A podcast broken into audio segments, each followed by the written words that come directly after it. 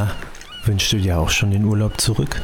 Dann haben wir genau das Richtige für dich. Three Days of Fintech, dein Fintech Getaway zum Jahresabschluss.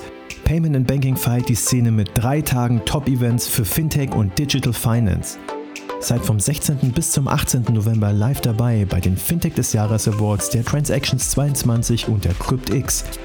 Los geht's am 16.11. mit den Fintech des Jahres Awards, unserem Gala-Dinner und der großen Fintech des Jahres Show, wo wir die relevantesten und innovativsten Unternehmen aus der Finanztechnologie prämieren. Dieses Jahr bunter und spannender als je zuvor. Weiter geht's am 17.11. mit der Transactions 22, die Rückkehr unseres legendären Events mit den wichtigsten Köpfen der Digitalisierungs-, Payment- und Banking-Branche. Lernt aus erster Hand von den Experten der Szene, was die Fintech-Branche aktuell bewegt und wo die Trends von morgen liegen. Das große Finale steht dann im Zeichen von Web 3.0 und der Blockchain. Erlebt die Zukunft des Internets, der Finanzwelt und der Geldanlage auf der CryptX und lernt von den wichtigsten Köpfen der Branche alles über Trends und Entwicklungen rund um Krypto Krypto, Blockchain und digitale Assets. Also, worauf wartest du noch? Sicher dir jetzt deine Tickets und folge dem Link in den Show Notes. Willkommen zu Alles Legal, Fintech Recht kompakt. Payment Banking und Paytech Law verpassen dir jeden Mittwoch Einblicke zu Rechtsthemen aus der Welt von Payments, Banking, Krypto und Co. Viel Spaß mit der heutigen Episode mit Frank Müller und unserer Gastgeberin Christina Casala. Herzlich willkommen, eine neue Ausgabe Alles legal, Fintech recht kompakt. Heute wieder mit Frank Müller. Frank Müller ist ja mittlerweile ein alter Hase, mit mir im Podcasten bei Alles Legal. Der Form halber stelle ich ihn trotzdem einmal kurz vor. Er ist einer der Gründungspartner der Ennerten Rechtsanwaltgesellschaft und er berät im Bereich Banken- und Kapitalmarktrecht, dort mit Schwerpunkt Zahlungsverkehr und Zahlungsverkehrsaufsichtsrecht sowie viele weitere Dinge. Frank, schön, dass du da bist. Ich freue mich. Guten Morgen, Christina. Ich freue mich auch, dass ich wieder dabei sein darf. Wir haben uns heute eines Themas angenommen oder werden es in den nächsten fünf Minuten tun. Da denkt man zuerst, so schwer kann es ja gar nicht sein, stimmt aber wie so oft mal wieder gar nicht. Wir reden nämlich über Plattformen und Marktplätze. Frank, ganz simpel die Eingangsfrage. Erklär mir doch gerne mal den Unterschied zwischen einer Plattform, einem Marktplatz und vor allen Dingen, interessanterweise, zu einem Online-Shop.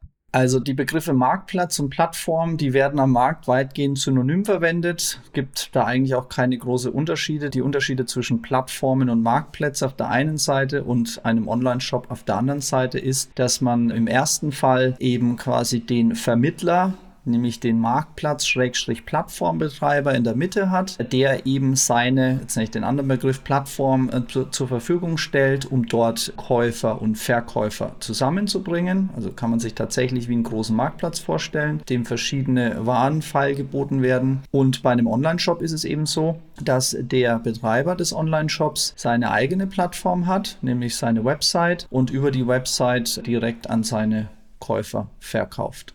Das heißt, Plattform ist im Grunde der technische Überbegriff für Marktplatz.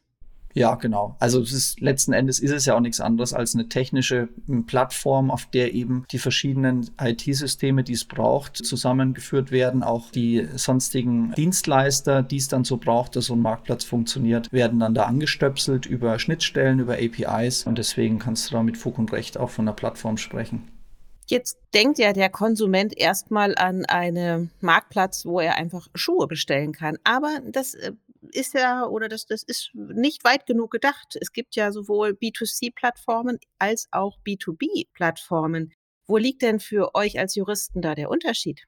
Also bei einem B2B-Marktplatz, also Business to Business, da spricht man immer davon, wenn eben beide Seiten Unternehmer sind, also gewerblich tätig sind. Bei, mit beides, beiden Seiten meine ich den Käufer und den Verkäufer. Und bei einem B2C, also Business to Consumer, da ist eben auf der Verkäuferseite ein Unternehmer, der gewerblich tätig ist, und auf der Käuferseite ein Verbraucher, so wie du und ich, wenn wir uns eben Schuhe, Pizza, Bücher oder ähnliches bestellen. Das ist jetzt erstmal von der Funktionalität ähnlich oder gleichgelagert, weil die technischen Anforderungen für diese Plattform, für diesen Marktplatz natürlich einigermaßen gleich bleiben. Aber du hast natürlich einen Unterschied in der Schutzbedürftigkeit der Teilnehmer. Wir armen Verbraucher sind ja unmündig, so meint man es jedenfalls manchmal, wenn man sich die vielen Verbraucherschutzrechte anschaut, die für meinen Geschmack schon völlig äh, overengineert sind. Das will auch kein Verbraucher, glaube ich, mehr haben. Aber der ist nach dem Gesetzgeber, nach dem Willen des Gesetzgebers besonders schutzbedürftig und deswegen kriegt er jede Menge, nennt man vorvertragliche Informationspflichten, bevor er einen Vertrag abschließt mit dem Händler. Er kriegt Widerrufsrechte an die Hand gestellt und und und. Und das Ganze ist bei einem Unternehmer natürlich anders. Der ist weniger schutzbedürftig. Zwar gibt es im B2B-Bereich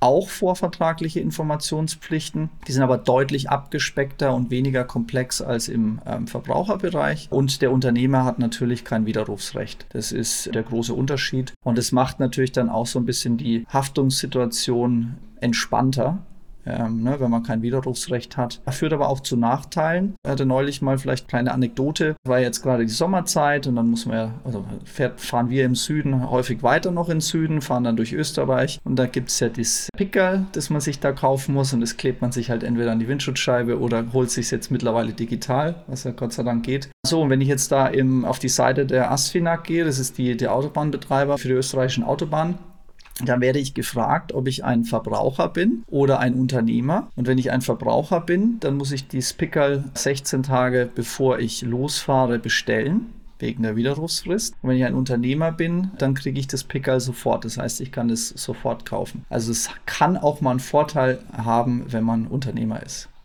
Mhm. Das heißt, es gelten unterschiedliche Spielregeln auf den jeweiligen Plattformen. Du hast es kurz angerissen, B2B, B2C, unterschiedliche ja, Schutzmechanismen für am Ende doch den Käufer, egal ob Unternehmen oder für den Endkonsumenten. Herzlichen Dank, Frank. Das war fünf Minuten und ein kleiner Einblick schon mal darin, der Unterschied zwischen Online-Shop und Marktplätzen. Über die verschiedenen Spielregeln sprechen wir im kommenden Podcast. Bis dahin, vielen Dank.